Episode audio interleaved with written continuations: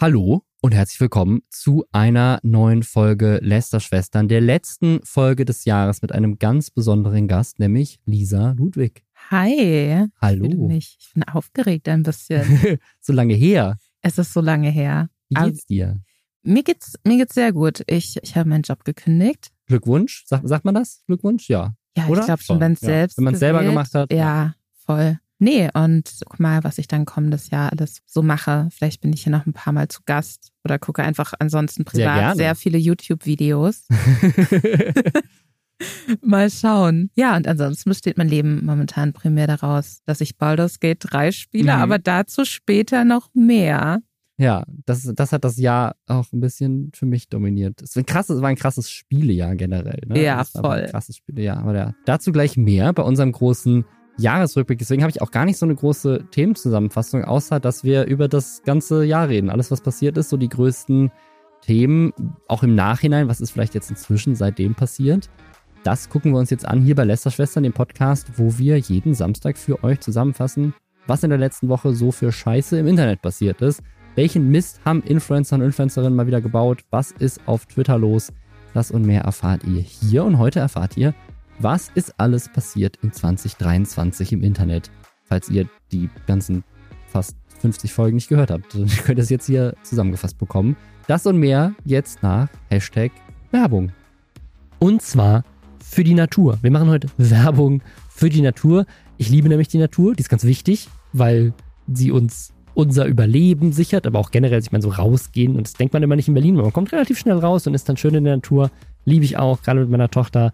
Aber die Natur ist ja einfach mehr als so, wir sind draußen und genießen so die frische Luft und den Wald und keine Ahnung was. Und die Natur ist auch einfach halt unser Überleben. Natur ist Essen, Natur ist Wasser, Natur ist Luft. So, Natur ist all das, was uns am Leben erhält und, und nicht nur uns, sondern den ganzen Planeten. Und die Natur steckt aber in einer Krise. Das wird immer schlimmer. Die Natur ist bedroht, Lebensräume sind bedroht, Arten sind bedroht. Das wissen wir alle, aber irgendwie habe ich das Gefühl, wir blenden es einfach viel aus, so in unserem Alltag, weil ich glaube, sich damit wirklich zu befassen und wirklich zu realisieren, was das bedeutet, ist immer nicht so geil und deswegen verdrängt man es eher und es ist so ein bisschen kognitive Dissonanz. Aber es ist halt einfach wichtig, dass wir drüber reden und es ist auch wichtig, dass wir als Menschen ein bisschen Druck machen, vor allem auch Druck auf die Politik, damit da gehandelt wird, damit die Natur besser geschützt wird, damit wir in dieser Naturkrise etwas bewegen. Wenn ihr dazu mehr Infos wollt, dann findet ihr die bei dem NABU, dem Naturschutzbund. Da gibt es auch einen Link zu bit.ly slash Naturkrise, ist natürlich unten auch nochmal verlinkt. Ja, da gibt es noch mehr Infos für euch, wie ihr euch engagieren könnt und was es für Probleme gibt. Diese Ad hier heute ist eine Spende an NABU, weil das so wichtig ist, dass wir die Natur schützen und diese Naturkrise gemeinsam bewältigen. Deswegen, ja, lasst uns gemeinsam was tun. Klickt auf den Link, informiert euch und seid dabei. Als das Jahr angefangen hat, da warst du noch fester Teil dieses Podcasts. Mhm. Und wir haben gestartet. Eines der allerersten Themen, was sich, glaube ich, auch so ein bisschen über das Jahr hinweg gezogen hat, also über das Jahr davor hinweg gezogen hat, war Ehren, Marius und Geparke. Eine der vielen Influencer-Trennungen. Ja, Ich Aber- erinnere mich an einen furchtbaren Diss-Track. Es gab einen furchtbaren District, also für alle, die es gar nicht mehr auf dem Schirm haben, das waren zwei TikToker, Marius sehr viel größer als Geparke. Und die beiden sind so ein bisschen bei uns auf der Bildfläche aufgetaucht, weil sie behauptet haben, sie wären ein Paar, vielleicht waren sie es auch, aber die Behauptung, die sozusagen eigentlich das ganze große Ding losgetreten hat, war, Geparke ist schwanger von Marius nach irgendwie wenigen Dates, die sie zusammen hatten. Das ist irgendwie rausgekommen bei einem Musikvideodreh von ihm und dann gab es ganz viel Drama und Streits zwischen den beiden, die halt auf TikTok ausgetragen wurden. Am Ende kam raus, das war alles eine Lüge für Promo, das hat Marius dann irgendwann zugegeben und trotzdem haben die beiden sich dann aber immer noch gebieft und wir haben uns jetzt gefragt, was ist eigentlich aus denen geworden? Weil danach waren die irgendwie so komplett weg von unserer For You-Page, wir haben überhaupt nicht mehr drüber gesprochen, es gab irgendwie gar kein Gespräch mehr, auch innerhalb dieses Podcasts über die beiden. Dabei waren wir emotional so involviert Ja. schon. Das ist so wie Z-Max. So, es war auch mal ein, ein großes Ach, Thema. Und was macht der eigentlich heute? Gott. Keine Ahnung. Gucken wir Ich direkt google's mal nach. mal nebenher. Auf jeden Fall haben wir jetzt mal reingeguckt, was ist eigentlich aus denen geworden? Die waren in der ersten Januarfolge, waren die Thema, danach nicht mehr. Marius ist immer noch extrem erfolgreich. Der hat 3,7 Millionen Follower auf TikTok. Und Geparke, da war, glaube ich, sogar der letzte Stand, dass die ihren Account gelöscht hatte oder auch der gelöscht wurde sogar. Die ist wieder da, hat 133.000 Follower, also immer noch weitaus kleiner und hat anscheinend sehr viel Gewicht verloren und macht damit auch sehr erfolgreich Content, dass es ihr sehr viel besser geht und sie sich damit irgendwie wohlfühlt. Eins davon hat irgendwie 8 Millionen Views. Ein anderes Video auf ihrem Kanal behauptet, sie hätte sich in Dubai verlobt. Also sie hat ja vor einem Video auch dazu gemacht, wie ja. sie quasi diesen Antrag bekommt, was natürlich praktisch ist, wenn dann zufällig genau in dem Moment jemand daneben steht und das schon filmt, bevor ja. es so richtig losgeht und niemand in diesem Video ist überrascht. also auch so, ja, okay, wir, wir heiraten. Cool. Was natürlich, es hat so ein bisschen einen seltsamen Geschmack, wenn sie erst Monate vorher noch mit jemand anderem zusammen war und angeblich ein Kind unterwegs war. Nein, das ist, nein, das finde ich nicht. Ich finde, wenn man die große Liebe gefunden hat, dann Robin, dann kann man auch ja. direkt in Dubai sich verloben. Warum okay. denn nicht? Warum okay. denn nicht? Was ich noch zusätzlich interessant finde, ist, dass sowohl sie als auch ihr schlecht rappender Ex-Partner mhm. anscheinend mit Schwester Eva, der Deutsch-Rapperin, ja. befreundet sind oder enge Kontakte haben. Weil Ehrenmarius hat ja mal mit Eva vor einem Jahr auch oder so. Die war in dem Musikvideo, glaube ich, drin, wo das angekündigt wurde, dass sie schwanger ist, ja. Bei dem Und Dreh. Geparke, ich liebe den Usernamen so ein bisschen, ne? Ich stelle mir das immer, ich habe dann so im Kopf, wie jemand mit so einem kleinen Plastik-Kindermobil versucht, so rückwärts einzuparken. und ich bin mir nicht sicher, warum. Auf jeden Fall hatte die in ihren Videos, wo sie auch nochmal so drüber redet, mhm. dass sie sich den Magen hat verkleinern lassen, deswegen so stark abgenommen hat, bedankt sie sich die ganze Zeit bei Schwester Eva irgendwie okay. dafür, die ihr da irgendwie zur Seite gestanden hat oder so. Und ich finde, was uns jetzt noch fehlt in dieser ganzen Sache, ist einfach die Sicht von Schwester Eva. Ja, melde dich bei uns. Was ich auch ganz spannend fand, ist, dass Marius bei der VOG-WM dabei war. Also, dass der anscheinend relevant genug war, um Teil von einem der zwei Influencer-Teams zu sein, die irgendwie bei der VOG-WM teilgenommen haben. Oder die VOG-WM ist mittlerweile so irrelevant, dass Ehrenmarius dabei sein konnte. Da, ich glaube, das ist eher die richtige Theorie, weil ich habe davon auch überhaupt nichts mitbekommen, bis ich dazu recherchiert habe, was eigentlich aus Ehrenmarius geworden ist. Ich wusste überhaupt nicht, dass es eine VOG-WM gab. Ich habe so ganz grob im Hinterkopf, ob wir uns nicht vielleicht doch mal drüber unterhalten hatten, ob wir darüber im Podcast reden wollen, als so, diese ja, Influencer-Teams so ein paar Wochen oder Monate vor der Ausstrahlung. Und da war aber, glaube ich, noch nicht klar, dass Ehren Marius dabei ist. Sonst hätten nee, wir, ich sicher glaub, drüber geredet. Ja. ja. Naja, das zu dem ersten, einen der ersten Themen diesen Jahres. Das ist daraus geworden. Ein weiteres Thema, was Anfang des Jahres in der ersten Folge Thema war, ist, dass Knossi angekündigt hatte, dass er bei Let's Dance mitmacht. Und wir haben uns damals gefragt, wieso ist der eigentlich so berühmt und was sorgt dafür, dass dieser Typ es tatsächlich so weit ins Fernsehen schafft, so von diesen ganzen Influencern und Influencerinnen, die es da draußen gibt. Und was absurd ist, ist, dass Knossi dieses Jahr nach diesem Let's Dance-Auftritt ja die vermutlich krasseste Karriere hatte im TV, die man hätte haben können. Ich meine, er hatte ja schon mal diese eine Show, haben wir letzte Folge auch drüber gesprochen, von Stefan Raab, irgendwie das große Berösten oder irgendwie wie das hieß, keine Ahnung. Die aber, glaube ich, auch gar nicht im Fernsehen lief, sondern nur bei RTL Plus oder so. Ich glaube, das, aber ist ja, ja auch scheißegal, aber es war auf jeden Fall so ein Stefan Raab-Projekt. Serie, genau. Und ich glaube, er ist dann auch eingesprungen erst für irgendeinen anderen klassischeren Fernsehhost, der mir das vorher gemacht hat. Keine Ahnung. Auf jeden Fall, jetzt moderiert er super Talent auf RTL und hat seine eigene Big Brother-Ausgabe auf Join. Also Knossi ist wirklich der, und ich glaube, das war damals auch unsere Theorie, wirklich der, der es am weitesten geschafft hat im Fernsehen. Irgendwas hat der, was ihn krass Mainstream-tauglich macht, trotz seiner crazy Glücksspiel-Vergangenheit. Aber der ist halt immer einfach hyper. Ich glaube, der ist so ein Internet-Elton. Ein bisschen. Voll. Ja. Weil das ist ja. so, so dieses irgendwie, weiß ich nicht, den kann auch der Bieratze von der Eckkneipe irgendwie, ach ja, hier der Knossi, der sieht aus, das mhm. könnte man mit dem Bierchen trinken. So, ich glaube, der ist sehr anschlussfähig, auch für ältere ja, Leute. Ich glaube auch. Ich glaube, der ist, der ist so mittendrin. Ich weiß noch nicht, wie alt er ist, aber gefühlt ist der auch schon irgendwie Mitte ja, 40. Ja. So glaube, der passt da auch einfach ich meine, rein. Ich könnte es jetzt googeln, aber ich möchte auch nicht. Ich möchte, ich, ich möchte mir vorstellen, einfach, dass er Mitte 40 ja, ist. Ja, voll. Mal gucken, wie es mit dem weitergeht nächstes Jahr, wenn er so bei Supertalent moderiert glaubst und so weiter. Du, glaubst du, es gibt noch jemand anderen, jetzt auch so aus dem Streamer-Bereich, der so der nächste, der hinter Knossi so den nächsten, der nächste Internet-Elten werden könnte? Boah, also dafür müsste man ja, müsste es jemand sein, der richtig likable ist. Also hm. Also Mark Eggers vielleicht so ein bisschen, weil der auch so, der hatte ja dieses Ding dieses Jahr, dass er mit einem von Tokyo Hotel rumgemacht hat auf der. Aber macht er nicht so sexistische Umfragen? Voll, ja. Also der macht jetzt Con niemals. Content, der nicht gut ist, aber der finde ich so ein bisschen ins so klassische Trash-TV auch ein bisschen reinpasst. Ja, so, stimmt. so vom Typ her. Und, der, und ich glaube, er hat so, der hat so den Look, dass so Schwiegermütter den auch cool finden, weißt du, so die, ich glaube, der passt, der hat, also ich meine, ich finde so von der Art her, wäre der jemand, wo ich das Gefühl hätte, der passt auch in diese Fernsehzielgruppe rein. So der junge Leute mögen den und kennen den, aber ältere Leute würden den, glaube ich, auch sympathisch und süß finden. Aber ansonsten, ich weiß nicht, Ron, Ron Bilecki weiß für Paul Big Brother, ich glaube, der ist es nicht. Jeremy Fragrance, dazu kommen wir gleich noch, war auch großes Thema dieses Jahr. Der hätte Ja. die Chance nutzen Ja. können. Wäre auch nicht der Elton geworden, sondern mehr so ein, mehr so ein, keine Ahnung, so ein Charakter, den alle cool finden oder auch nicht cool finden. Aber der so, weiß ich, und Katja Krasowitsch hat das ja auch so ein bisschen so über Deutschland sucht den Superstar und Promi Big Brother und so weiter und die ist aber irgendwie gefühlt ist die gar nicht mehr im Fernsehen und Shirin David hatte ja auch das gleiche, die ist jetzt einfach ein riesiger Musikstar, hatte so eine richtig erfolgreiche Tour dieses Jahr, aber ja, ich weiß nicht, irgendwie schreibt mal auf Reddit, wer, wer glaubt ihr ist der nächste große Fernsehstar aus der Influencer-Branche? Mal gucken. Eine weitere Sache, die dieses Jahr krass dominiert hat und das war auch direkt am Anfang des Jahres Thema, die Trennung von Marcel Scorpion und Sunny Loops. Haben beide, glaube ich, auch wieder glücklich in, in Beziehungen seitdem.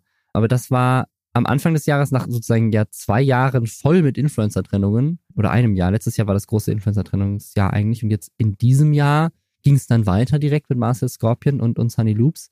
Und dann ging es ja noch krass viel weiter, ne? Sallys Welt, die hat sich getrennt. Adi Totoro und Hannah, die haben sich getrennt. Sarah und Armin, da haben wir damals drüber gesprochen, wir haben bis heute keine Ahnung, wer die sind. Es waren nämlich TikToker, die auf YouTube ihre Trennung bekannt gegeben haben. Das Video hat krass viele Views auf YouTube gemacht, aber so, das hat unsere, unsere Theorie gestartet, dass irgendwie, ja, Leute, die über TikTok kennen und dann auf YouTube das sehen, ganz faszinierend. Lisa und Lena haben sich getrennt. Mhm. Die machen jetzt separat Sachen. Äh, Tonja hat sich getrennt, nachdem die ein Video gemacht haben mit Orange Morange und dann so viel Kritik geerntet haben, dass einer von den beiden gesagt hat, ich möchte mit dem anderen nichts mehr zu tun haben. Oder zumindest dieses Format nicht mehr machen. Honey Poo und Unsympathisch TV haben sich getrennt. Julia Beautix hat sich getrennt mit ihrem Freund, Mhm. von dem ich gar nicht wusste, dass der existiert, aber gelernt, dass sie sich getrennt haben. Gewitter im Kopf haben sich getrennt Mhm. Auch ein großes Thema. Julian Ziegler hat sich getrennt von seiner Frau und dann auch von seinem Soulmate Kate noch im selben Jahr. Direkt doppelt Und, und, getrennt. und kleiner Spoiler-Alert schon mal für später.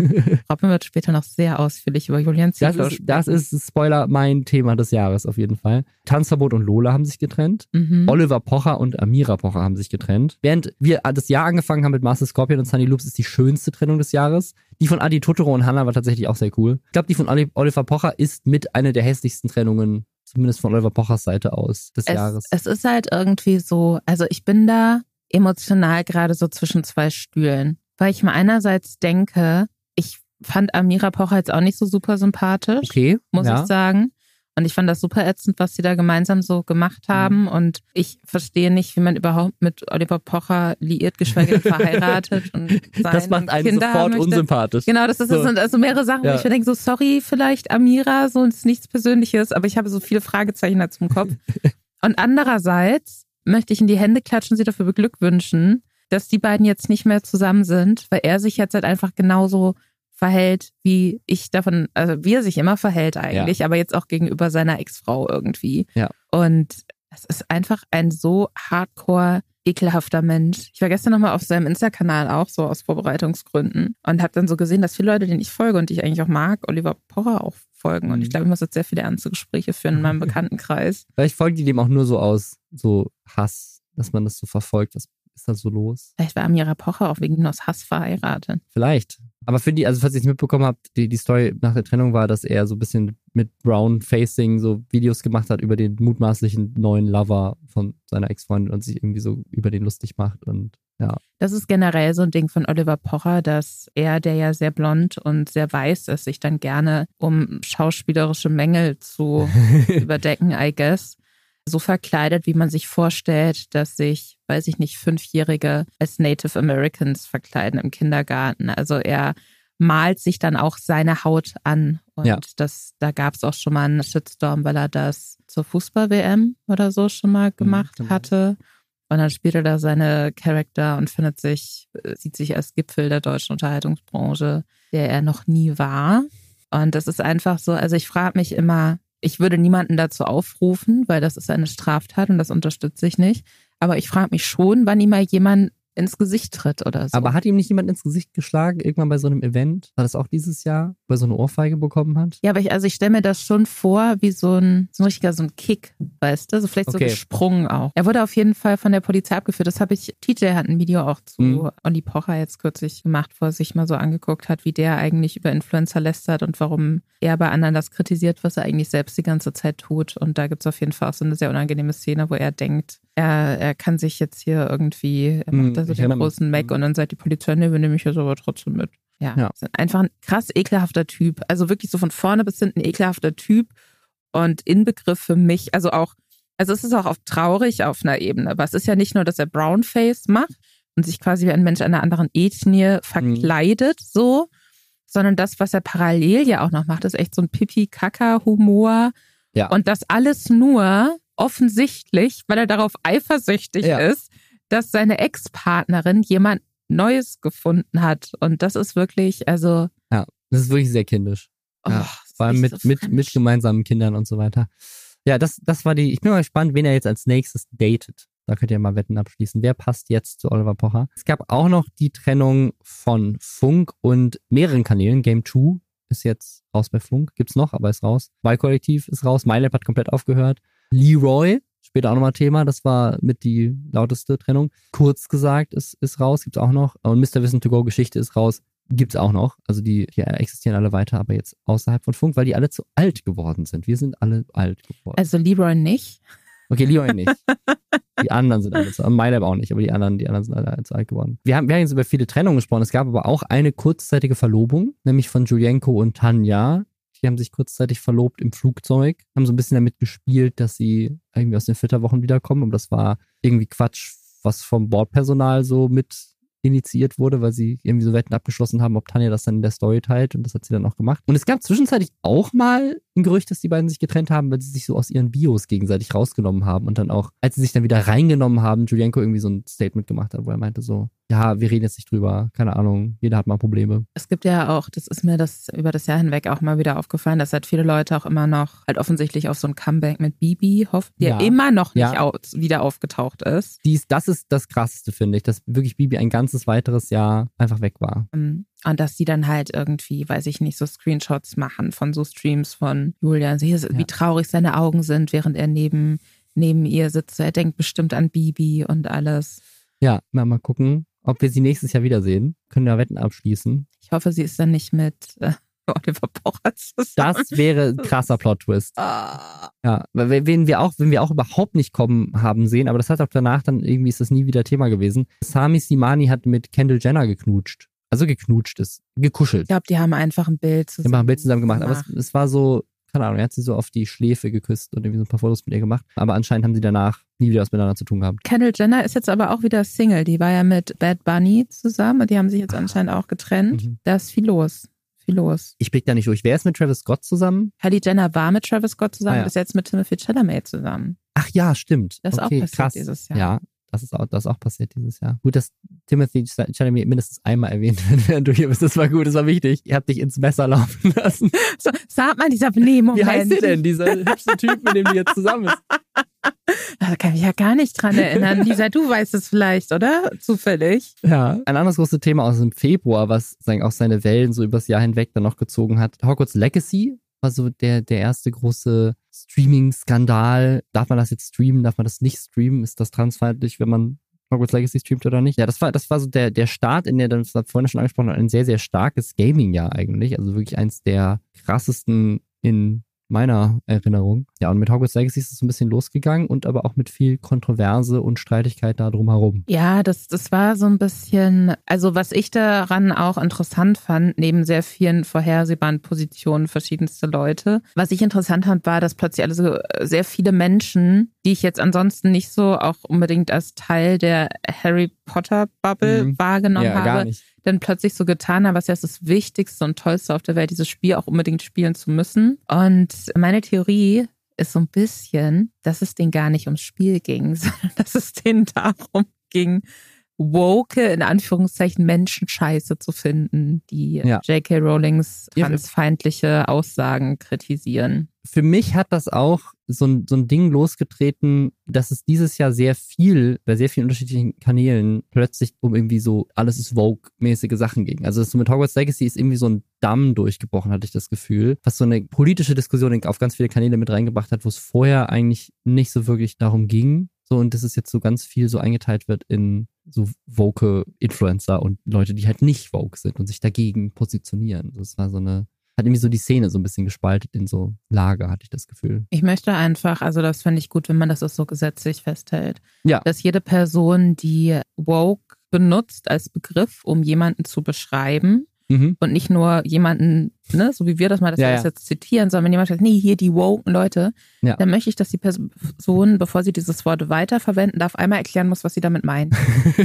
Weil ich bin mir sicher, dass es, also es ist für mich so ein Universalbegriff, der dann immer einfach auf alles so draufgestülpt wird und das empfinde ich als sehr anstrengend. Es ist auch, es ist auch sehr anstrengend. Wer auch sehr anstrengend war dieses Jahr und nicht Vogue, äh, Jeremy Fragrance, der war auch Thema Anfang des Jahres erst mit seiner Biografie, die irgendwie angekündigt wurde, und dann mit seiner Aldi Nord Werbung. Und das war auch so ein Brot. Es ging um Es Brot. ging um Brot, wie gut gutes Brot riecht. Und das war auch so ein Moment, wo wir gedacht haben, so okay, krass, so die diese Influencer-Szene bricht so in die klassischen Medien durch. Ich meine, der war auch bei Pommy Big Brother und jetzt hat er einen richtigen Spot, so einen Fernseh-Werbespot, der sich so ein bisschen so auch so der nur funktioniert, wenn du weißt, wer Jeremy Fragrance ist. Also der war, der war Ja. ja auch schon so, der riecht an dem Brot, es geht um Düfte, so, es war eine Parfümwerbung für Brot.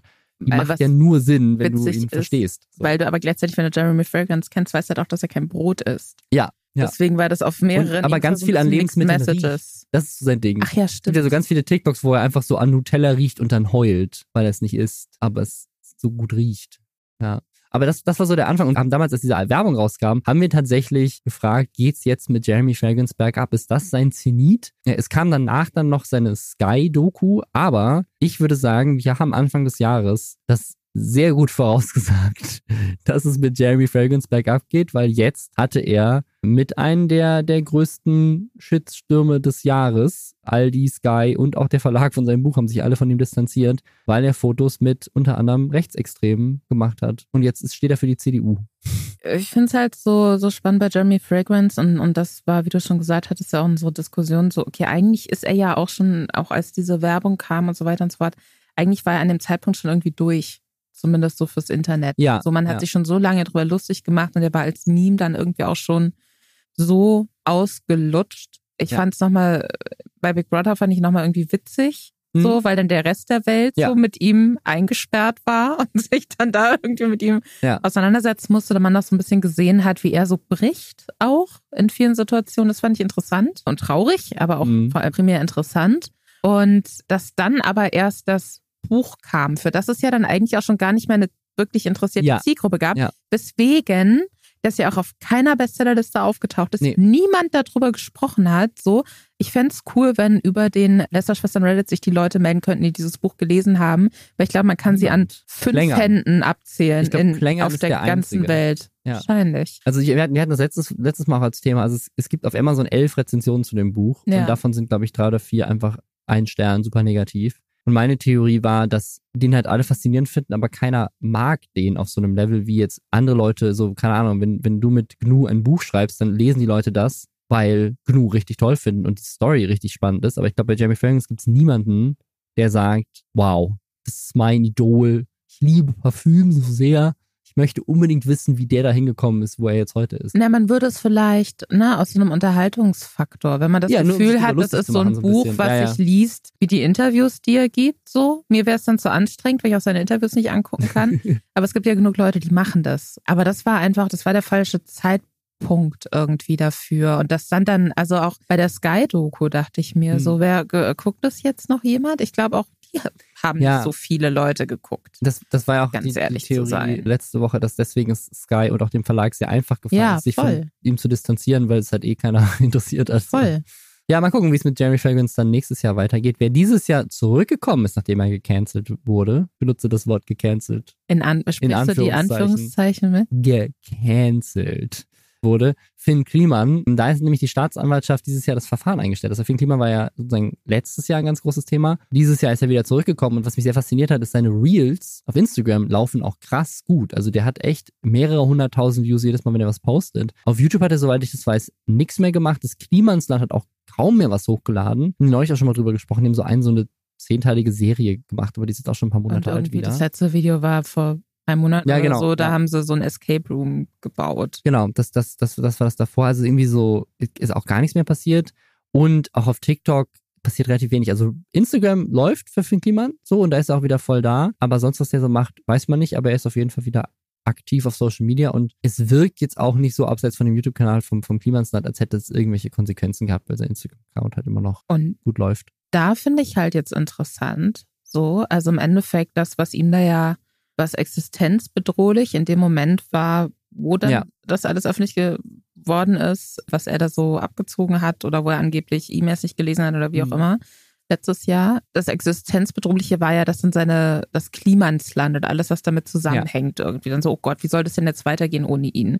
Und dann hat er so im, und da hatten wir auch letztes Jahr drüber Mhm. gesprochen, so gefühlt ja ohne Absprache mit dem, was Ja, das ja. Klimansland dann in Statements veröffentlicht hat, da seine eigenen Ansagen gemacht, eine Entschuldigungsversuche. Und auch jetzt, wenn ich seine Reels gucke, habe ich das Gefühl, er hat sich komplett von allem gelöst, was ihn als Teil von so einem Kollektiv Mhm. darstellt. Oder als Unternehmer, der so größere Projekte Ja. macht, um die Welt besser zu machen, sondern jetzt ist er wieder so ein Einzelinfluencer Ja, ja. irgendwie und hat damit wieder. Genau, und kann Ja. sich damit ja dann aber auch leichter wieder aus so Kontroversen rauswieseln, Mhm. Weil er dann, und das sehen wir ja bei anderen, bei, bei Streamern ganz, ganz oft, Ja. weil die dann, auch wenn die irgendeine Scheiße bauen, dann gibt's ja trotzdem so die Hälfte der Leute, die sagt, ja, aber ist doch hier unser Dude so. Ja. Und da bin ich mal gespannt, in welche Richtung das jetzt karrieremäßig für ihn noch so Ja, weitergeht. Ja, ich finde, also gesagt. Finn, Finn Kliman und, und Jeremy Fragrance, so zwei völlig unterschiedliche Leute, aber beide so immer noch so ein bisschen, also Finn Kliman auch immer noch so ein bisschen am Boden, auch wenn seine Stories sehr gut laufen. Wobei äh, Jeremy Fragrance Content läuft ja auch gut, also der hat immer noch viele Views. Bin gespannt. So, was, was ist 2024 mit denen? Ein weiteres Thema, was ich ganz faszinierend fand, weil es danach auch nie wieder aufgekommen ist. Ich weiß nicht, ob ihr euch erinnert, aber es gab dieses Jahr, als Creed 3 rausgekommen ist, gab es einen riesigen Aufruhr darüber, dass TikTok dafür sorgt, dass Menschen Kinos verwüsten und dass einfach in Kinos komplett alle sich prügeln. Und da gab es Artikel zu, da gab es Interviews zu. Leute haben versucht, diese TikTok-Challenge zu finden, die dafür sorgt. Stellte sich raus, es gab die irgendwie gar nicht. Leute haben einfach nur Bock gehabt, sich zu prügeln irgendwie. Und danach ist auch nie wieder was dazu passiert. Ne? Also irgendwie, ich habe jetzt nicht gehört, dass sich Ja. bei Wonka Leute die Köpfe einschlagen. Alle so wahnsinnig getanzt. Ja. Leute kommen raus, die hören nicht mehr auf zu singen, treiben die Familie in den Wahnsinn. Das wäre mein Albtraum. Ich hasse ja Musicals. Mhm. Es tut mir wirklich leid, aber das macht mich auf irgendeiner Ebene total aggressiv. Und da können Musicals gar nicht dafür, es ist meine Schuld. Aber meine absolute Horrorvorstellung wäre, dass quasi so Menschen, weißt du, wie bei The Ring so ein Ja. bisschen, ne? Dass man, man stirbt ja nicht nach sieben Tagen, sondern so nach sieben Tagen fängt man an zu singen und zu tanzen und man kann nie wieder damit aufhören. Und die ganze Mhm. Welt um einen herum singt und tanzt. Nee, äh, zurück zum Thema. Ich habe gerade das Gefühl, so ist es der ultimative Lifehack, dass wenn man irgendeine Scheiße baut, so als junger Mensch, Ja.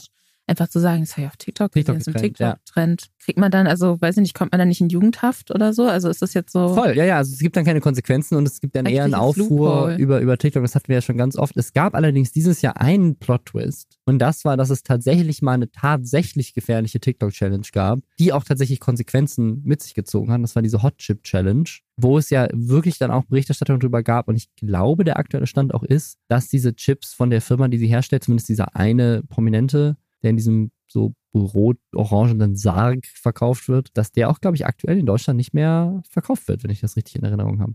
Also da gab es Konsequenzen. Was, was ich mich da frage, ist, was passiert jetzt mit den, weil wir hatten, vorhin bevor wir aufgenommen haben, schon kurz über die Hot Chip Challenge Mhm. gesprochen. Und da meintest du, dass du das auch in so Berliner Spätis und so Ja. gesehen hättest, Ja, dass ja. das da verkauft wird. Was ich mich jetzt frage, ist, was passiert denn jetzt mit den ganzen Chips, die noch nicht verkauft werden, wenn die dann so heimlich so unter der, Ja. so, so wie so Koks-Taxis, dann gibt's so die Chips-Taxis. Ja, für so Jugend Jugendliche, die so auf TikTok viral gehen wollen, so Underground, so 100 Euro ein Chip. Krass, Jugend einfach, einfach wild, ne? Gibt's auch, gab es dieses Jahr auch bessere TikTok-Challenges, mit denen man viral hätte gehen können. Ist jetzt ein, ein krasser Themenwechsel, aber ich habe das hier als nächstes, als nächstes großes Ding auf der Liste. Eine Sache, die dieses Jahr auch krass dominiert hat, für mich persönlich, wo ich das Gefühl hatte, dass habe ich so noch nie wahrgenommen, dass das so präsent auf, auf YouTube und der Influencer-Szene ist. Und das ist das Thema sexuelle Übergriffe. Mhm. Es gab einfach unglaublich viele Influencerinnen, Frauen, die dieses Jahr sich geäußert haben, auch viel zu anderen Kollegen, die irgendwie übergriffig waren.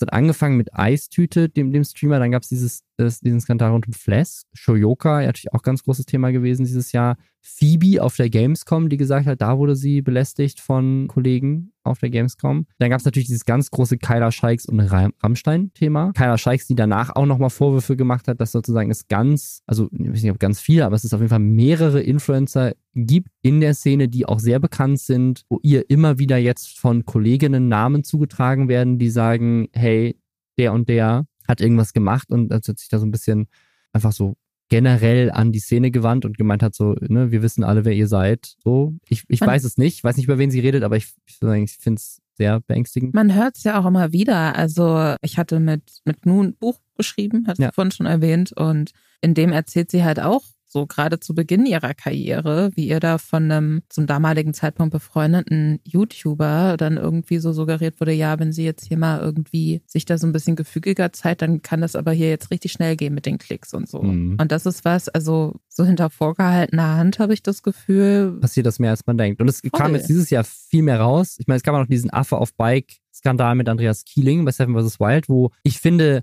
das einzige Mal von all diesen Skandalen ist tatsächlich eine adäquate Reaktion gab und auch Fritz Meinecke ja auch in dem Fall sehr gut reagiert hat und sich da auch irgendwie gut ausgesprochen hat hm. und dem Ganzen auch so ein, so ein bisschen ja, gegengehalten hat, dass sie ja dann auch krass angegangen wurde, was ihr einfällt, Andreas Kieling zu beschuldigen und dann stellte sich raus, nee, nee, es war gar nicht sie, es war das Team, was das beobachtet hat und die ja. rausgekickt hat, so.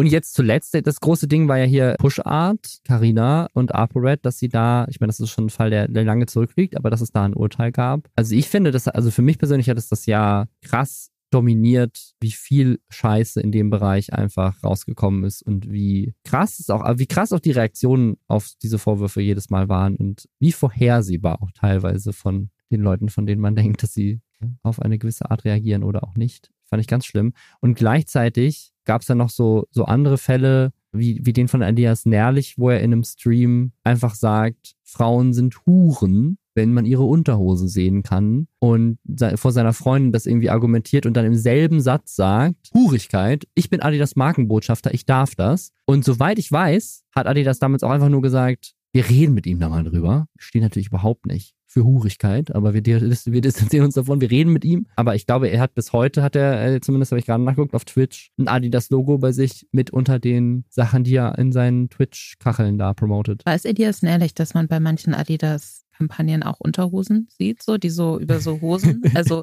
vielleicht sollte ihm das jemand sagen. Adidas ne? verkauft ne? auch Unterhosen. Ich finde, das ist äh, voll. Das aber also es, es gibt auch, also es gibt auch Männer und Frauen, die ich schon gesehen habe, wo ja. so Adidas quasi so. Klar, ich meine, wenn du das Logo oben drauf hast, dann willst du ja auch, dass man. Elias, bist du dir sicher, dass du für so ein huriges Unternehmen Markenbotschafter sein möchtest? Ja. Oh. Ja, also deswegen, also ich, ich, ich finde, das ist also es gab, also das finde ich auch absurd, dass das nicht besser wird. Also gefühlt wird es schlimmer. Also gefühlt hat das, hat das dieses Jahr nochmal zugenommen, auch gerade in den Diskussionen rund um diese Fälle. Richtig eklig, aber gleichzeitig auch ganz toll und ganz mutig von so vielen Frauen, dass sie sich dazu äußern. Ne? Also was ich mich da in dem Kontext frage, also ich, ich glaube, es gibt mehrere Faktoren, die dazu führen, dass es jetzt so viel präsenter ist. Das ist zum einen, dass das von mehr Leuten öffentlich gemacht ja, wird, was voll. super ist und wo man ja auch bei dieser ganzen Gerichtsurteilsache ja mitbekommen hat, wie lange und kräftezehrend sowas auch erstmal laufen kann, bis man ja. auch Recht zugesprochen bekommt. Was ich mich zum anderen frage, ist, fühlen, passiert sowas häufiger als früher noch? Weil mittlerweile ich hätte gedacht, Inter weniger Internetpersönlichkeiten sich ja. unantastbarer fühlen, weil die vielleicht davor gesehen haben, ah, hier bei der Person war das schon mal und da ist nichts so richtig passiert, Schlimmes ja. passiert. Eigentlich bin ich so, auch hier spreche ich spreche genau, mhm. wie du die Anführungszeichen mit uncancelbar, ja. so auf die Art, so.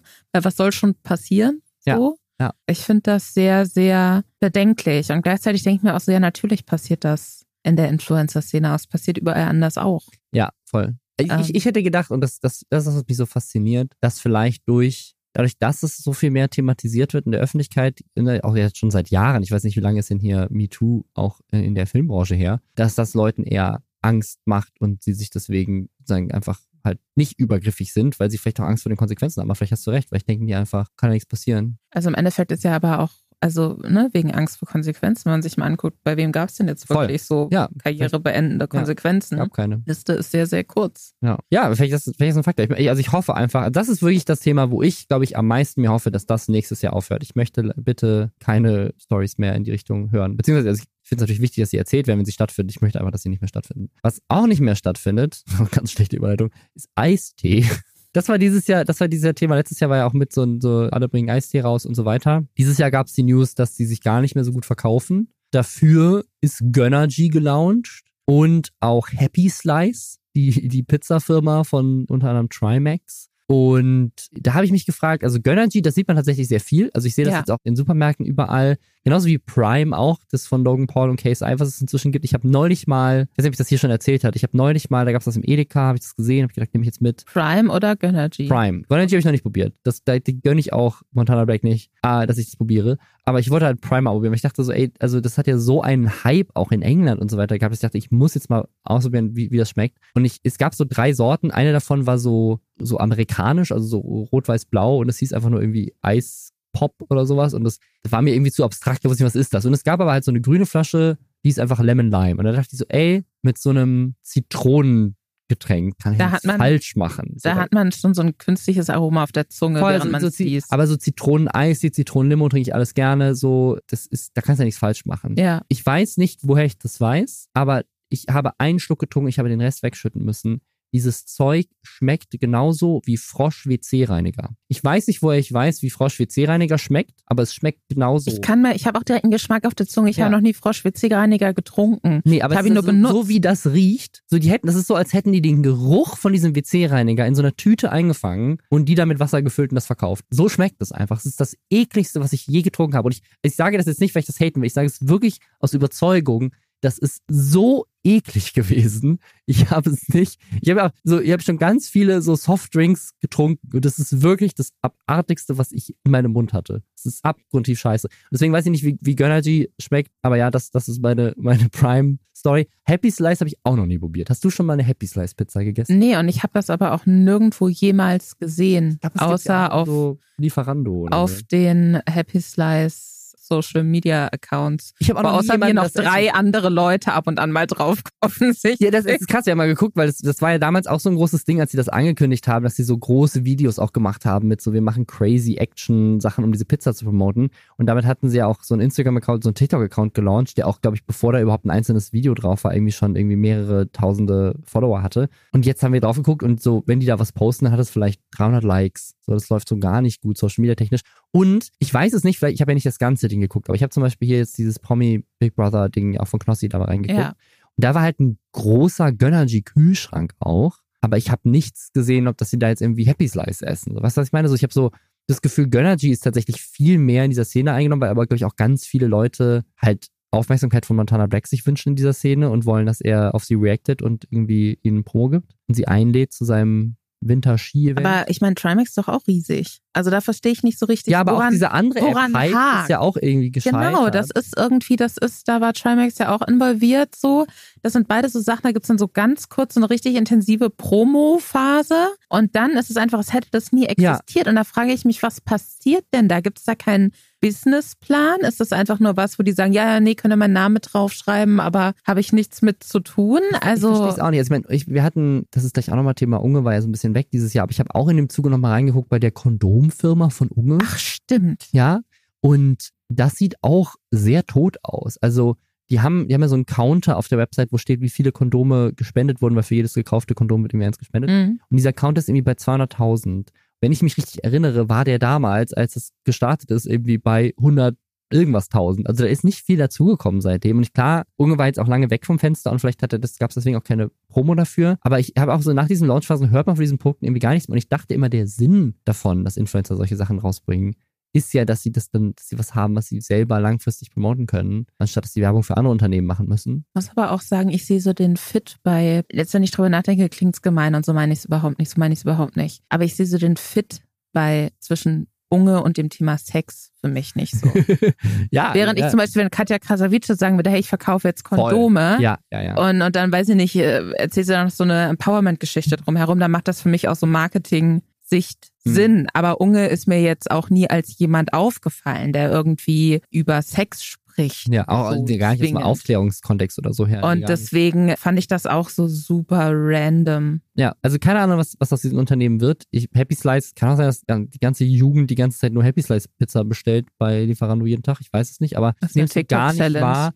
Ich habe am Anfang habe ich es halt wahrgenommen, weil halt so sagen so jeder natürlich die mal probiert hat, so außer mir hat die mal bestellt und dann halt ein Video drüber gemacht, wie sie so schmeckt. Aber Und? seitdem Hast du, also, weil ich habe kein einziges Video dazu gesehen. ich habe auch nur die Thumbnails also gesehen. Ich habe auch nicht geguckt, wie sie schmeckt, weil es mich auch ehrlich gesagt jetzt auch gar nicht so interessiert ist, hat, weil es ist halt eine Pizza. Pizza aus einer Ghost Kitchen. So, vielleicht, wenn die Glück haben, ist sie auf dem Level von Domino's, so, aber auf dem Level von den Pizzen, die ich gerne so esse, was dann eher so welche vom Italiener Bilder sind, sahen nicht ja sein, auch nicht so. geil aus damals auf der Nee, Website. nee. Ne? Äh, Und, und es im, im selben Jahr oder also vor allem auch kurz danach ist ja auch das mit Mr. Beast Burger passiert, dass quasi Mr. Beast komplett eingestellt hat, die zu promoten und die sogar Mhm. verklagt hat, weil sie gesagt hat, sie schaden seinem Image, dass sie weiter mit seinem Namen Burger verkaufen, weil die so scheiße sind aus diesen Ghost Kitchens. Also weiß ich nicht. Mal gucken, was, was damit passiert. Was auch noch ein Ding war, da habe ich auch nur ganz viele Instagram-Posts zu gesehen, aber noch überhaupt nichts dazu gehört, ist Duggy Bees Haferdrink. Ist Oh, der schon Owies. richtig draußen? Also ich habe zumindest bei ganz vielen Leuten so einen Instagram-Post gesehen, wie sie so eine, das war quasi so eine riesige Haferdrink-Tüte, die gleichzeitig die Verpackung ist und die sich so Ja. aufklappen lässt wie so ein kleiner Schrank und da drin sind dann alle Sorten von dem Haferdrink. Also quasi ein großer Haferdrink, so, aufklappen was an Influencer dann verschickt wurde. Voll, wo ich mich auch echt immer denke, so, wo, wo kriegt man sowas hergestellt? So, wo geht man hin und sagt so, ich hätte gerne so 100 riesengroße Haferdrinks. Hand of Blood hat jetzt auch so eine Kleidermarke rausgebracht, Corrupted Blood heißt die und die haben einfach an alle Influencer so Särge verschickt geschickt mit so den Kleider, Kleidern, auch so Aber so, so So. reale Größe oder so der Kindersarg? Kindersarg. Aber sind die wirklich in den Laden gegangen und haben gesagt so, hey, wir brauchen gerne 100 Kindersärge, bitte? Das ist von Promo. das ist für eine Promo-Kampagne. könnt ihr uns das, könnt ihr uns das liefern? Ja, ich möchte das gerne an Influencer verschicken. Nee, das ist generell sowas, auch wenn ich irgendwie wegen, keine Ahnung, so Promo-Pakete wegen neuen Filmen oder Games oder was weiß ich kriege, dann sind das auch immer so riesengroße Verpackungen. Ja. Ich mir denke, es sieht ja schön aus irgendwie, aber ich muss das halt wegschmeißen, weil es Ja. gibt nichts, was ich damit tun kann. So. Ausstellen im Hintergrund. Also ja, ich habe auch von der Hafermilch, da hatte ich das Gefühl, das wurde ja schon super lange geteased. Ich habe das Gefühl, da haben wir im Mhm. Ja, ja, ja. Jahresrückblick ja, ja, schon drüber unglaublich lange gesprochen. gedauert. Sie hat auch in dem Video erklärt, warum es so lange gedauert hat. Aber ich habe das Gefühl, gut, ich folge ihr jetzt auch ehrlich gesagt, glaube ich. Doch, ich folge noch auf Instagram. Ich habe nicht das Gefühl, dass man das schon richtig kaufen kann, sondern dass das immer noch so in dieser Ausrollphase Kann ist. auch nur online kaufen oder so, ich weiß es nicht. Aber ja, vielleicht ist es auch einfach ein sehr langsamer Launch von der Hafermilch. Aber ich habe Elias Mbarek hat dieses Jahr eine Hafermilch rausgebracht. Die habe ich auch schon mal in einem Laden gesehen. Was ist denn Ich find, was ist das mit Hafermilch? Ich weiß so? es nicht. Ich weiß es nicht. Das ist so das Nummer eins Produkt, wo ich jetzt sagen würde, das kaufe ich jetzt nicht wegen dem Influencer. Das ist, weiß, pass auf, das ist das Ding für nächstes Jahr. Dieses Jahr hatten wir Energy Drinks Mhm. wieder. Nächstes Jahr kommt Hafermilch. Voll. Ich, ich frage mich, wann, wann wann mal so die richtige Food-Offensive kommt. Warum sind es immer Getränke? Ist es da, weil einfach die Margen so hoch sind? Wann kommen die Leute, die so meine eigene Gummibärchenmarke rausbringen oder so? Keine Ahnung. Vielleicht ist es, also vielleicht ist es auch einfach echt, ja, aufwendiger. Ist auch Wie als bei, bei, bei den Influencer, bei den Getränken, also meine Theorie ist, dass es ja 90 Prozent nur andere Verpackung ist. Ja, vielleicht haben die auch eine krasse Haltbarkeit einfach im Verhältnis zu Lebensmitteln. Ja, So, das kann auch sein. Naja, das, das war der, der, der Food-Part des diesjährigen Jahres. Ich hatte es gerade eben schon erwähnt, Unge hat ja zwischenzeitlich kurz aufgehört und war, ist dann ein VTuber geworden auf Englisch und jetzt ist er aber wieder da und ja, irgendwie dieses Jahr dadurch so eine krasse Reaction-Stimme auch irgendwie gefehlt und hat, glaube ich, dadurch aber auch viel Raum gelassen für sehr viel mehr Reaction-Content. Ich habe das Gefühl, dieses Jahr hat das so nochmal zugenommen, wie viel reacted wird. Also, dass Reaction wirklich so signifikant auf YouTube krass präsent ist und auch so ein bisschen die Kultur in der Szene prägt, ist, ist glaube ich, dieses Jahr noch krasser geworden. Vielleicht auch wegen der Lücke, die er da gelassen hat, weiß ich nicht. Aber das war, das war ein großes Thema dieses Jahr. Insbesondere auch bei Seven vs. Wild. Hast du das so ein bisschen verfolgt? ehrlich gesagt gar nicht. Und, und aber auch, und, und da bin ich stolz, dass ich mir da treu geblieben bin.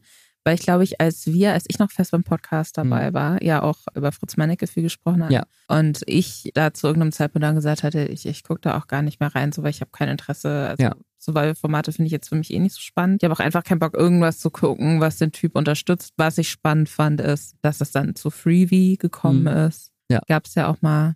Vielleicht gab es da schon Vermutungen im Ja. Vorfeld dazu, Ja. über welche Kanäle auch immer. Leaks.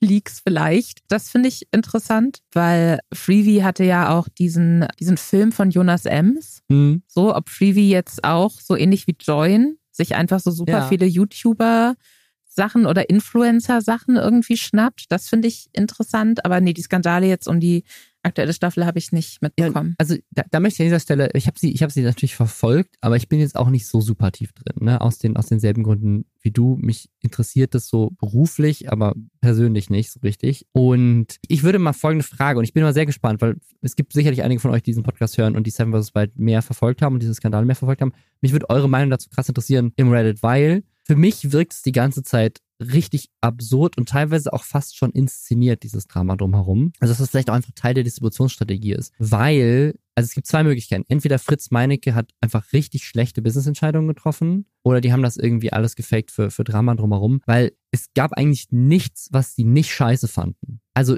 das finde ich so, finde ich auch eine absurde Werbestrategie, aber es gab Beef darüber, dass es auf Amazon Freebie läuft. Mhm. Unter anderem auch von Leuten, die teilnehmen, die meinen, ich finde es richtig scheiße, dass das einen Monat vorher exklusiv auf Freebie ist. Ich meine, so, hä, habt ihr das nicht unterschrieben? So, was ist, hä?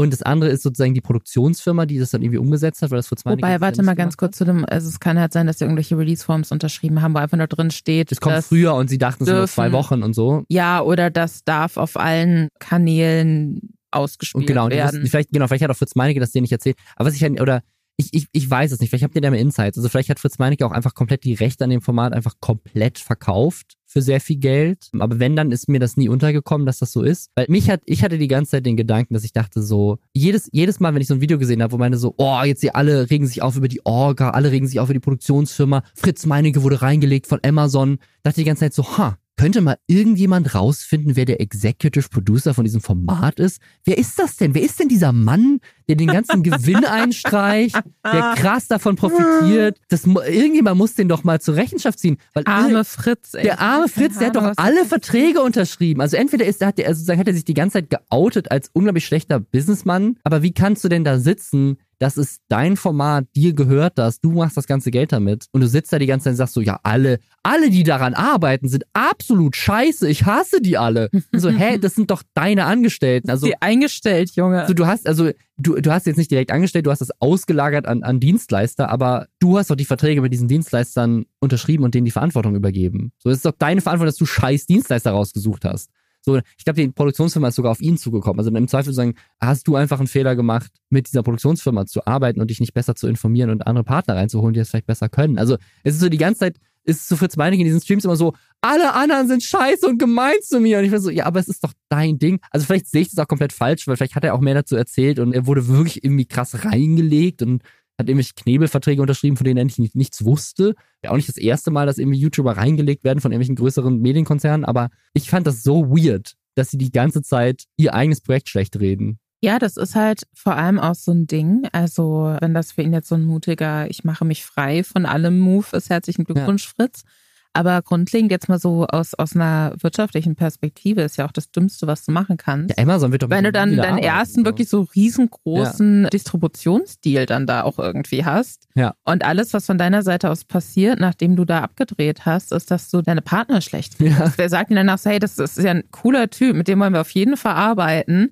Weil selbst wenn man Dinge besprochen hat, dann ist danach doch alles scheiße und er ist, uns, er ist das Opfer von Ja. uns. Also, ne, wie gesagt, also ich weiß da jetzt auch keine Details, aber ich finde sowas auch immer so ein bisschen, Ja. ich, ich finde immer, die Person, die da das ganze Geld einstreicht, die muss dann auch Verantwortung dafür tragen, Ja. womit sie das ganze Geld einstreicht. So. Voll. Ja, und also ich, ich kann mir nicht vorstell vorstellen, dass er komplett die Rechte für immer irgendwie verkauft hat, aber keine Ahnung, vielleicht hat er es auch.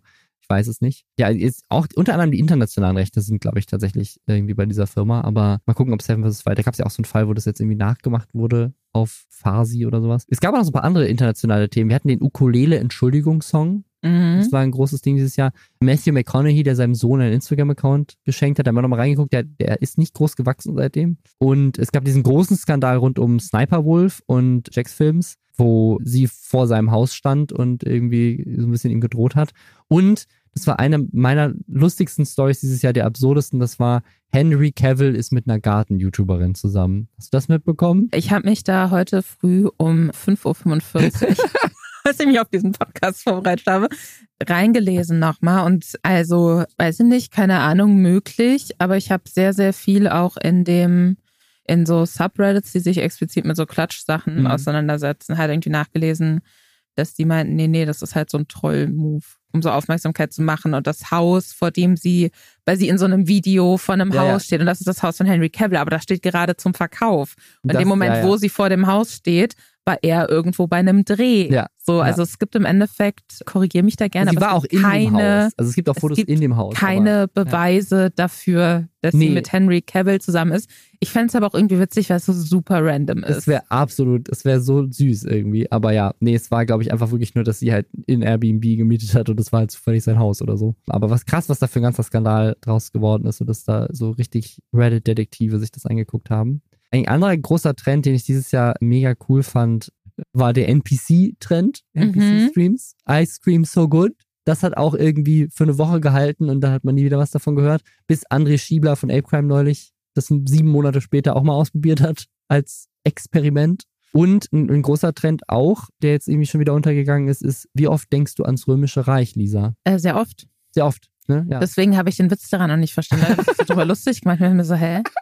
Also ich denke schon sehr oft ans Römische Reich. Ich denke auch oft daran, so welches Wissen uns alles verloren gegangen ist, dadurch, dass diese Bibliothek in Alexandria abgefackelt ist. Also ich dann mir so, hä? Denkt ihr nicht oft ans Römische Reich? An, anscheinend, also das, ja, ich denke nicht viel ans Römische Reich. Aber ich habe noch was anderes, woran ich auch oft Ja? ähm, denke. Wo, da wir ja nicht so wissen, was ganz tief unten im Meer ist, ne? Mhm. Wir sind ja nur bis zum bestimmten, bis zu einer bestimmten Tiefe gekommen. Wer weiß, ob da nicht noch irgendwie so Wasserdinos oder so leben. Mhm. Da denke ich oft dran. Ja, ein krass unerforschtes Meer. Ja, vielleicht. Bitte, bitte schreibt mir nicht, wie dumm das ist. Das ist mir bewusst. Was auch dumm war, ist, äh, der Tanzverbot ist pleite. Mhm. Aber er hat irgendwie ein, ein sehr schönes Video gemacht, das ja dann später dazu kommen wir gleich noch. ApoRed auch irgendwie anscheinend inspiriert hat. Oder auch nicht. Keine Ahnung. Ist alles ein Prank oder auch nicht. Es war irgendwie ein sehr, so ja, ich habe einfach viel mehr Geld ausgegeben, weil ich so ein bisschen gepeer-pressured wurde von anderen YouTubern, krass reich zu sein. Und ich war aber gar nicht so reich wie die anderen. Habe aber mitgemacht die ganze Zeit und bin mit irgendwie auf in krasse fünf Äh, wie alt ist er? Boah, ich habe keine Ahnung. Ich würde sagen Ende 20. Mhm. Aber ich kann es gar nicht sagen. Wie alt ist Tanzverbot? Das ist eine gute Frage. Es könnte irgendwas zwischen 15 und 35 sein, finde ich. Ja, also ich hätte gesagt, so irgendwo zwischen vielleicht 23 und 29. Ich glaube, dass er schon älter ist. Ich weiß es nicht. Das ist eine gute Frage. Aber ich finde das immer, also es fällt mir leider sehr schwer, Mitleid mit Leuten zu haben, die trotz absoluter Unbedarftheit dann doch schon größere Geldsummen Ja. verdienen und sich dann in so Situationen bringen. Ja, ja. Und dann Spenden von ihrer Community bekommen, Mhm. die wahrscheinlich weitaus weniger verdienen als er in einem normalen Monat. So, ja, er hat Schulden, aber Weil ich, ich hatte auch mal größere Steuernachzahlungen und dann habe ich das halt wie ein normaler erwachsener Mensch darauf reagiert und geweint und Ja. eine Weinflasche geöffnet. Aber vielleicht mache ich das in Zukunft auch so, dass ich dann einfach mich so noch ein Video mache. Pfützchen Leute, sorry, äh, ich wurde gepeer-pressured von meinen Freunden, dass, dass es okay ist, manchmal Uber zu fahren oder auch mal essen zu gehen. Ja, Und ich habe aber gar nicht so Toast viel und ich war bei Geld. Starbucks. So, jetzt bin ich pleite. Hilfe. ja, nee, aber mal gucken, wie es da weitergeht. Ich bin mir sicher, er kommt da, er kommt da wieder auch. raus. Ich glaube auch. Wer nicht mehr rauskommt, ist Leroy. Das war auch, finde ich, eins der größeren Themen dieses Jahr. Was so interessant ist, weil das so ganz kurz eigentlich nur dann ganz schnell hochgekocht ist. Ja, aber Leroy hat erst aufgehört bei Funk und dann hatte Sascha dann dazu auch ein, ein Video gemacht. Das ist, glaube ich, erstmal aufgekommen. Dann aber gar nichts verändert, obwohl er so groß angekündigt hat in seinem Abschiedsvideo, jetzt wird alles krass. Die kreative Freiheit. Endlich habe ich die kreative Freiheit wieder, die Funk mir weggenommen hat. Und das Einzige, was sich geändert hat, ist, dass er vielleicht noch kritischere Leute eingeladen hat als vorher und noch weniger moderiert hat, was die so labern in seinem Format. Und dann auch irgendwie Werbung gemacht hat für sein indirekt so ein bisschen so Krypto-Zeug, äh, sehr viel Werbung gemacht hat in seinen Videos. Das hat dann halt Kritik gehagelt und daraufhin hat er einfach gesagt, ich hör auf, gib einfach auf. mache keine Videos mehr. Gut. Hat so eine, ich glaube, über eine Stunde lange Entschuldigung in Anführungszeichen hochgeladen, die ja auch diverse seltsame Sachen aufgezeigt hat, von irgendwelchen Leaks zu, dass er erstmal zehn Minuten erstmal einfach Video am Anfang angefangen hat, wie toll das alles ist, was er macht. Und dann, dass er bei der Kritik eigentlich nur auf Rezo und Montana Black eingegangen ist und gar nicht auf andere Kritikpunkte. Und, und das fand ich das Absurdeste an dem ganzen Ding, dass er halt in diesem Video gezeigt hat, dass er es die ganze Zeit doch konnte. Hast du das mitbekommen? Was genau kann er? Also mit eines der Kritikpunkte war ja unter anderem, das war noch zu Funkzeiten, dieses AfD-Politiker trifft auf Transfrau. Mhm. Wo, Das habe ich gesehen. Ja. genau, also mein, meine persönliche Kritik daran war, dass er halt da einfach hat jemanden sitzen lassen, der halt der Person einfach ihre Existenz auch aberkennt, sozusagen, was sagt so, ja, Person gibt's nicht, so. Ja. Und das einfach so stehen, also der Hass wurde einfach so stehen gelassen und die Transfrau natürlich auch so ein bisschen alleine gelassen, damit, dass sie halt krass irgendwie halt auch einfach angegriffen wird in ihrer Existenz durch die Behauptungen von, von diesem Typen. Und er das aber nicht so gut moderiert hat, würde ich jetzt einfach mal behaupten. Und dann hat er jetzt aber in seinem Entschuldigungsvideo hat er Rohmaterial gezeigt aus diesem Interview. Und in diesem Rohmaterial gibt er Konter, stellt Rückfragen, argumentiert gegen diesen AfD-Politiker. Und das haben die bewusst rausgeschnitten. Ich glaube, dass es ganz, ganz wichtig ist, auch im Sinne von Medienverständnis und so weiter und so fort, dass nicht immer davon ausgegangen wird, dass die Leute es nicht besser können Ja. und dass YouTuber da so infantilisiert werden irgendwie, sondern dass man bei solchen Formaten, die ja ganz bewusst auch solche Leute einladen, im ersten Schritt mal davon ausgehen kann, alles, was da gezeigt wird, wird da so gezeigt, weil es absichtlich Ja. so gezeigt wird. Ja. Und da wurden bewusste Entscheidungen gefällt, diese Leute so einzuladen, diese Aussagen so stehen zu lassen, weil man hätte ja manche Sachen auch einfach rausschneiden Ja. können an Aussagen. Ja. Und oder, ne, Oder oder, gegen Wind reinschneiden. Genau, so. ja, ja. Und deswegen weiß ich nicht, ob er glaubt, dass. Also ich meine, das, das, damit schaufelt er sich ja noch mehr sein Grab, oder? Also ich, also das, weil das, das finde ich so super absurd. Voll. Weil dann zu sagen, hey, ihr könnt mir gar nichts vorwerfen, ich habe das gemacht, ich habe es nur absichtlich rausgeschnitten. Weißt du so, hä? Ja. Macht's irgendwie absurder als Dann sag doch, war. dass du absichtlich das so stehen lassen wolltest, weil du wolltest, dass das auch von Leuten gut gefunden wird, das Video, die genau die gleiche Meinung wie der AfD-Politiker vertreten. Damit Ja. du niemanden abschreckst, indem du zu sehr Haltung beziehst. Und das finde ich zu 100% kritikwürdig. Und wenn er so Videos machen möchte, dann finde ich es gut, Da dass möchte er, er jetzt nicht mehr. genau, dann finde ich es gut, dass er aufhört, weil das brauche ich für mich nicht. Ja, wer nicht aufgehört hat, und das ist jetzt auch, wir kommen langsam auch schon zum Ende des, des Jahres, das ist jetzt gerade aktuell Thema. Das war auch eines der, der größeren Themen jetzt, vielleicht kommt es immer auch nur so vor, weil es so aktuell ist. ApoRed, der Mhm. irgendwie wieder krass Thema ist, nachdem er ja auch lange irgendwie gar nicht mehr Thema war. Und ich glaube, Mimi hat dieses Jahr bis jetzt, dann diese Woche, auch kein einziges Video hochgeladen. Ja, ApoRed hat ein Video hochgeladen, wo er sagt, er hat 3,6 Millionen Euro Schulden. Leute haben das angenommen und auch sozusagen die Summe kam mir persönlich ein bisschen hoch vor, aber Leute haben so, okay, jetzt sagt er endlich mal die Wahrheit, weil wir wissen ja, dass er einen Insolvenzantrag, dass es einen Insolvenzantrag gab. Und Mimi hat da sehr viel aufgedeckt in den letzten Jahren. Und jetzt kam dann raus, es ist alles so ein Prank. Leon Mascher hat das als Prank inszeniert. Und jetzt kam das Video raus, darüber haben wir in diesem Podcast noch gar nicht gesprochen. Das erfahrt ihr quasi jetzt im Jahresrückblick. Er hat ein Video gemacht, wo er sagt, nee, nee, es waren 1,7 Millionen Euro Schulden. Also jetzt gibt er es doch wieder zu, Was für ein krasser Prank. aber die Schulden basieren nur darauf, dass, wenn ich das jetzt richtig zusammenfasse, dass das Finanzamt geschätzt hat, wie viel er verdient hat. Sie behaupten quasi, er hätte einfach sozusagen Einnahmen nicht angegeben von in seinem Influencer-Zeug, so von Instagram, von Spotify. Zitieren da auch irgendwie Tube One, dem, seinem Netzwerk, dass die irgendwas da von denen haben und rechnen dann so hoch, was er potenziell verdient hat, behauptet er zumindest. Wobei ich im Reddit auch einen Kommentar von jemandem gelesen habe, der meinte, ich bin Steuerfachangestellter und das ist alles Bullshit, was er da erzählt. Also, keine Ahnung. Auf jeden Fall sagt er dann, der sind 1,7 Millionen, die das Finanzamt einfach so in den Raum geschmissen hat. Und der Grund, warum es diesen Insolvenzantrag gab, ist, dass das Finanzamt den in seinem Namen gestellt hat, weil er nicht reagiert hat, weil die, die diese Schätzung an die falsche Adresse geschickt haben. Und dass er jetzt einen guten Anwalt sich geholt hätte, der dafür gesorgt hätte, dass dieser Insolvenzantrag zurückgenommen wird, dass er gar nicht insolvent ist. Und auch gar nicht in Deutschland lebt. Das ist irgendwie alles. Und also da, das scheinen ihm jetzt auch viele Leute nicht zu glauben. Ja, mal gucken, was, was da noch passiert. Dazu kam halt jetzt gerade diese News von, von Carina von Pushart mit, ja, der Klage gegen ihn. Also es ist einfach bearbeitet, weil dieses Jahr ganz, ganz großes. Die Sache ist, wenn er jetzt doch Geld hat, dann muss er doch ihre Anwaltskosten Genau, auch das, ist doch nämlich das, das war nämlich ne? das Ding in dem Video, dass sie meinte, er ist ja insolvent und jetzt sagt er aber gleichzeitig, er ist es nicht. Also ja, ich habe auch ein Video von Trimax gesehen, der meinte, er hat irgendwie 1900 Euro Strafe zahlen müssen oder Abmahnungsstrafe zahlen müssen an die Frau von UpRed, nur weil er reacted hat auf ein Video von, von Mimi. Also. Mein ja. Lieblingskommentar unter dem letzten Video von ApoRed, wo die Wahrheit jetzt quasi ausspricht, ist von Ed Werflo. Mir tut der Sachbearbeiter vom Jobcenter Hamburg so unglaublich leid, der sich mit der Akte beschäftigen muss und regelmäßig nachprüfen muss, ob sich die finanziellen Mittel tatsächlich geändert haben. Ja. Albtraumjob. Ja, ich, ich muss auch ehrlich sagen, ich bin an der Wahrheit auch gar nicht mehr interessiert. Irgendwie nicht. Nee, also gerade jetzt auch, wo dieses Carina Pushart-Urteil da jetzt irgendwie durch ist, muss ich auch ehrlich sagen, ich finde jetzt auch der Punkt gekommen, wo man der Person Upright auch einfach vielleicht keine Aufmerksamkeit mehr schenken sollte. Ich habe aber auch das Gefühl, weil wir haben ja, als er dann irgendwann mal wieder präsenter wurde, hatten wir ja auch drüber gesprochen und so und hatten dann aber noch irgendwie auch drüber gesprochen, okay, aber wie viel Relevanz hat er denn eigentlich noch? Ja. Und ich habe das Gefühl, auch wenn ich mir jetzt sein letztes Video wieder angucke, Mhm. das ja noch gar nicht so lange, also zum jetzigen Stand, an dem wir aufnehmen, gar nicht so lange online ist, was schon echt krass gut geklickt ist, Ja. dass jetzt durch dieses ganze Hin und Her Voll. ihm das doch krass Aufwind wieder Wieder, ja, ja, ja, voll. Und das ist, das ist, das ist faszinierend. Also dieses so, ja, jetzt wollen die Leute halt wissen, was er sagt, alle reacten drauf und so weiter. Also es ist schon, so das Interesse an dem Skandal ist dann schon größer, obwohl eigentlich, ja, wenn er jetzt normalen Content gemacht hätte, keine Ahnung, er streamt wieder Fortnite oder was weiß ich, hätte, glaube ich, niemand interessiert. Ähm, Ja, das ist das auch so- Geheimnis. Also wirklich so, keine Ahnung, Content, Inhalt, Steuererklärung falsch machen. Also das ist, vielleicht ist das das nächste große Ding. Das ist das nächste, weißt du, dieses Jahr die Influencer-Trennung, die für Klicks sorgen und so weiter und so fort.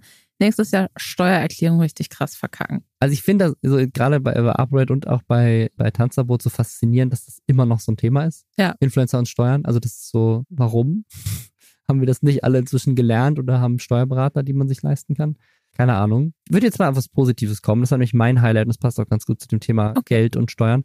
Mein persönliches coolster Moment dieses Jahr in der, in der Influencer-Szene, ist auch gar nicht so lange her, ist diese Schatzsuche von Joko und Klaas, wo Papa Platte einem Zuschauer eine Million Euro organisiert hat, indem er diese Rätsel im Stream gelöst hat. Ich finde, das war so einer der krassesten Momente des Jahres in dieser Szene. Fand ich, fand ich richtig cool. Das finde ich auch, also das hat für mich auch verschiedene Elemente, die ich gut finde. Das ist einerseits irgendwie halt, ne, Leuten was zurückgeben, so in Anführungszeichen, die einen vielleicht selbst unterstützt haben als Subscri Subscriber oder wie auch immer.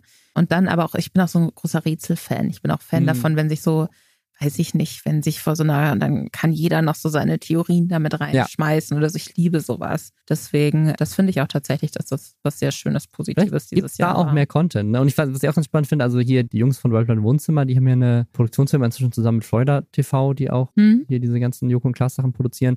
Die waren ja jetzt in dem Studio von Late Night Berlin, Papa Platte, meinten die dann auch irgendwie sofort, ey, wir wollen mal was zusammen machen. Also man sieht schon, dass sozusagen dieses Fernseh-Influencer-Ding, ich glaube, das war dieses Jahr nochmal ein ganz großes Überthema. Das fließt mehr zusammen. Hat- man bei Papa Platte, finde ich, auch sehr gut gesehen. Und, und das ist ja noch so ein ganz großes Ding, was das ganze Jahr über angeteasert wurde und man bisher eigentlich nichts mitbekommen hat, außer dass Join jetzt zwischenzeitlich mal einen Live-Chat hatte bei einem dieser Box-Events oder sowas und der Chat komplett unmoderiert stehen gelassen wurde und Leute irgendwie nur Hakenkreuze und ASCII-Künstlerbilder von irgendwelchen Oberkörpern von Frauen gepostet haben in den Chat, ist, dass ja Join angeblich nächstes Jahr einen eigenen Twitch-Konkurrenten starten will.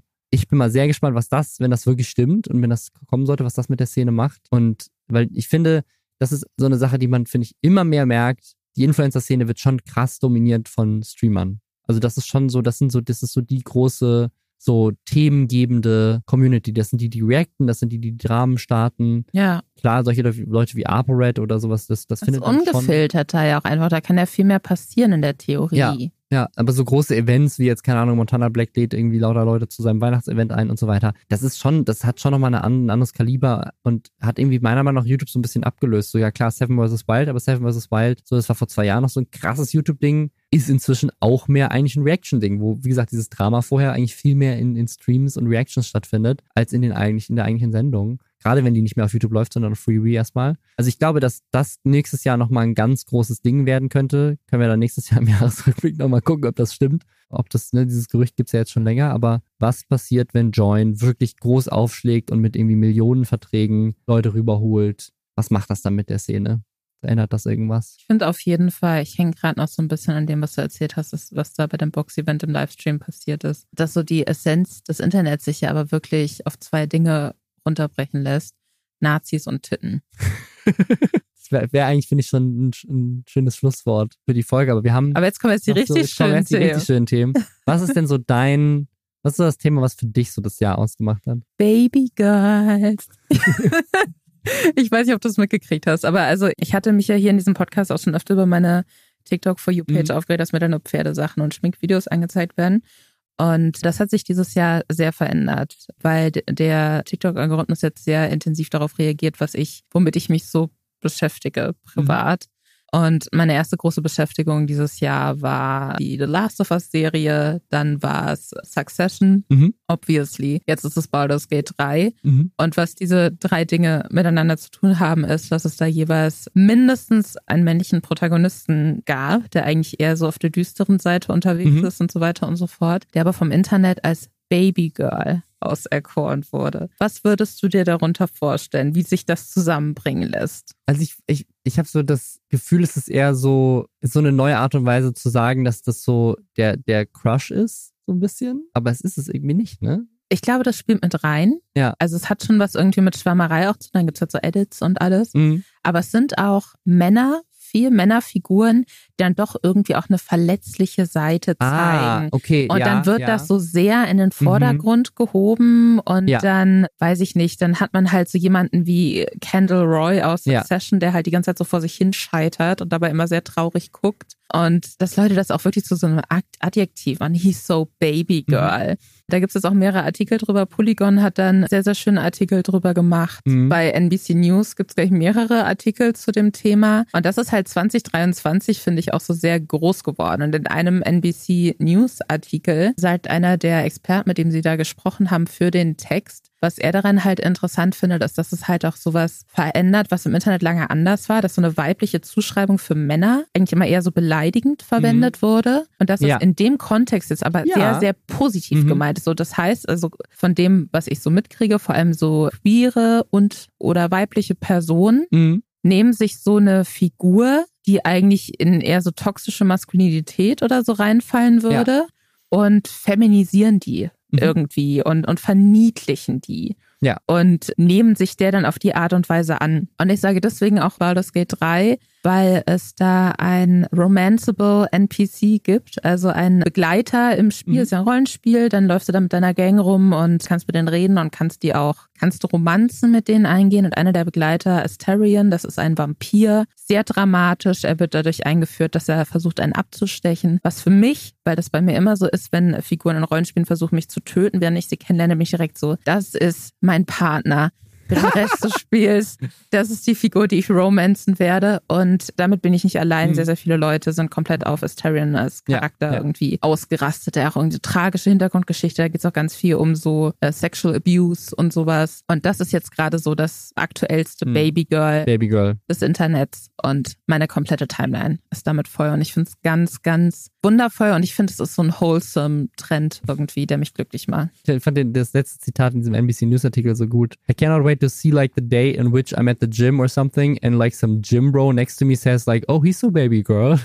Ja. Ja, so die ist so die, die positive Art und Weise von das ist eine Pussy. Ja, nee, es ist einfach, es ist irgendwie süß, es ist, so. weiß ich nicht, emotional, vielleicht auch ein bisschen verloren, ja. so, ja. was man ja auch sein darf. Sympathisch und cute. Wenn man, wenn man männlich ist. Ja, weißt du, wer auch es ist, er ist kein, er ist er ist nicht, er ist nicht kein Baby Girl. Er ist überhaupt nicht Baby Girl. Aber das ist für mich, das ist für mich mein Thema dieses Jahres, weil ich nämlich eine, ich habe eine krasse Theorie, die ich mhm. die ganze Zeit mit mhm. mir rumtrage und ich das Gefühl habe, die ist, die ist so gar nicht so richtig bei den Leuten auf dem Schirm, wo sie das ganze Thema eigentlich groß verfolgt haben. Und das ist für mich die, die absurdeste Story dieses Jahres, ist diese, dieser ganze Julian Zietlow-Arc, wo wir eigentlich dachten, so, okay, das ist einfach so ein, der ist halt irgendwie, hat ein bisschen zu viel Drogen genommen, ist abgedreht, hat seine Familie verlassen und so weiter. Und am Ende des Tages wird aber dadurch ein krasser deutscher Konzern fertig gemacht vom ZDF-Magazin. Also, meine Theorie ist folgende. Falls ihr, falls es nicht verfolgt habt dieses Jahr, das war eine lange Story. Es fing an mit Julian Zietlow, der irgendwie durchgebrannt ist nach Thailand und da mit einer neuen, jüngeren Frau irgendwie im Regen in Unterwäsche tanzt und rummacht und dazu läuft der Song Baby, will, willst du Drogen mit mir nehmen? So.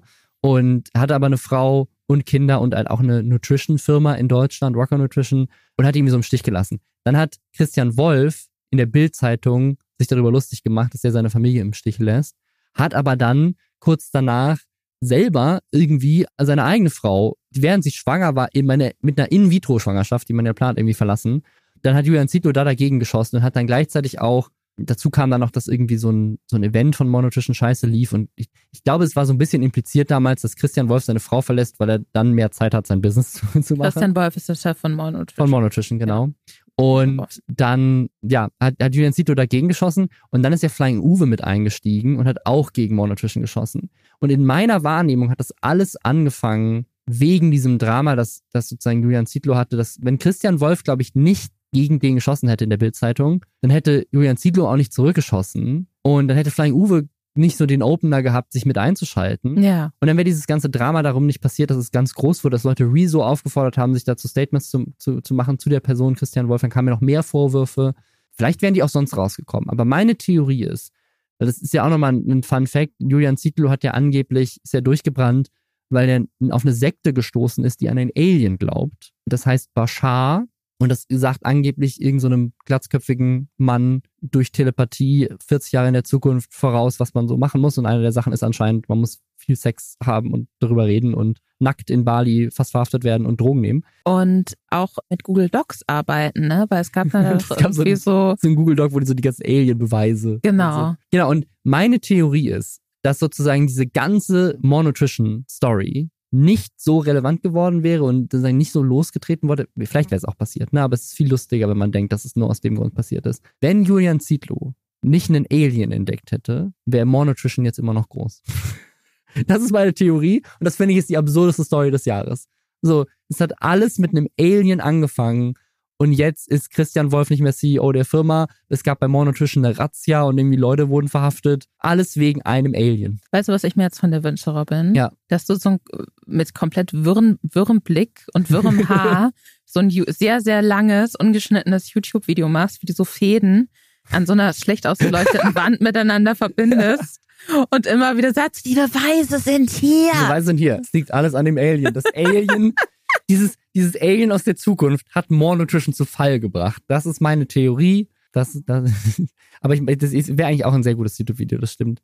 Das war mein Jahr. Ich habe dieses Jahr nur, nur ein YouTube-Video gemacht, obwohl jetzt auch den Anti-Web-Videopreis und vielleicht sogar noch ein weiteres, wenn das noch fertig wird. Zu dem Zeitpunkt, wo dieser Podcast online ist. Mal gucken. Was äh, machst du so? Was ich so mache? Jetzt im nächsten Jahr. Deine Steuererklärung. Deine Steuererklärung. mit den Unsummen, die ich dann nächstes Jahr verdienen werde. Nein.